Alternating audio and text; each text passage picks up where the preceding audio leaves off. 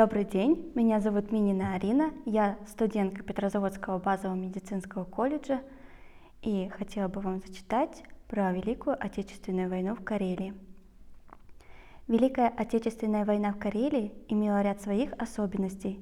Основным противником здесь были финские войска, имеющие хороший опыт проведения боевых действий в лесисто-болотистой местности, который определял ведение большинства боев вдоль дорог, контроль которых позволял развивать наступление с применением конно-гужевого транспорта, автомобилей, танков.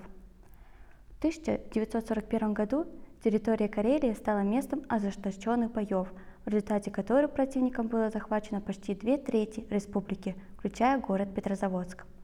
Лишь героин защитников и предпринятая вовремя эвакуация спасли многие тысячи жителей Карелии, а также предприятия и учреждения республики. 1941 года линия фронта стабилизировалась по Ладожскому озеру, реке Свирь, Онежскому озеру, южной части Беломорско-Балтийского канала. Между воюющими сторонами в Карелии развернулись бои местного значения, которые отразились в одном из самых известных литературных произведений о Великой Отечественной войне «А зори здесь тихие». В районах, которые не пали в оккупацию, всячески помогали фронту – Беломорский, Сегежский, Пудожский, Кемский районы заготавливали продукты питания, выпускали оружие и снаряжение. В них же располагались эвакуационные госпиталя и партизанские базы. Активные боевые действия против врага вели карельские партизаны. Партизанские отряды Карелии формировались в советском тылу и засылались на оккупированную территорию, совершая рейды.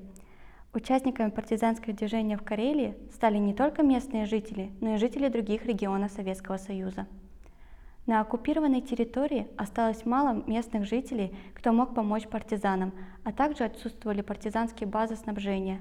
Все необходимое в походе – еду, оружие, боеприпасы, снаряжение – партизанам приходилось носить на себе, порой до 50 килограммов, преодолевая многокилометровые марши. 21 июня 1944 года началась Свирско-Петрозаводская наступительная операция Корейского фронта, в результате которой Финляндия была выведена из войны, а 30 сентября этого же года территория Карело-Финской ССР была полностью освобождена от захватчиков.